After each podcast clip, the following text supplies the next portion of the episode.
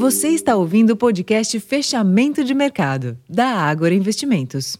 Olá, investidor. Eu sou Ricardo França. Hoje é sexta-feira, dia 23 de fevereiro, e a sessão desta sexta-feira foi de agenda econômica vazia no exterior, deixando os investidores mais sensíveis ao ambiente corporativo em meio à continuidade da temporada dos resultados. Em geral, a percepção de que as empresas estão apresentando bons números vem sustentando a performance das bolsas globais e deixando a preocupação em relação às políticas monetárias nos Estados Unidos e na zona do euro em segundo plano, pelo menos por enquanto. Neste ambiente, os mercados de ações da Europa subiram, com destaque para a alta de 0,7% da Bolsa de Paris, enquanto os índices de Nova York tiveram um comportamento mais moderado e encerraram o dia próximos da estabilidade.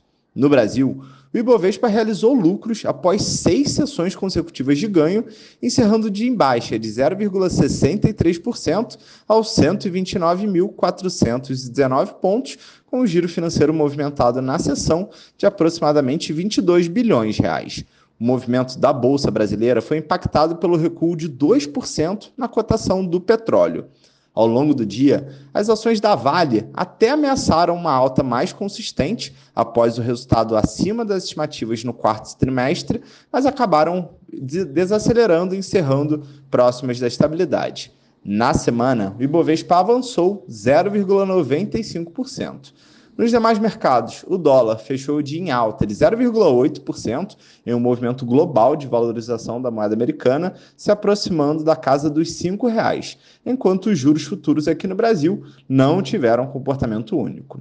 Esses foram os destaques da sessão dessa sexta-feira. Eu vou ficando por aqui. Um ótimo final de semana e até segunda.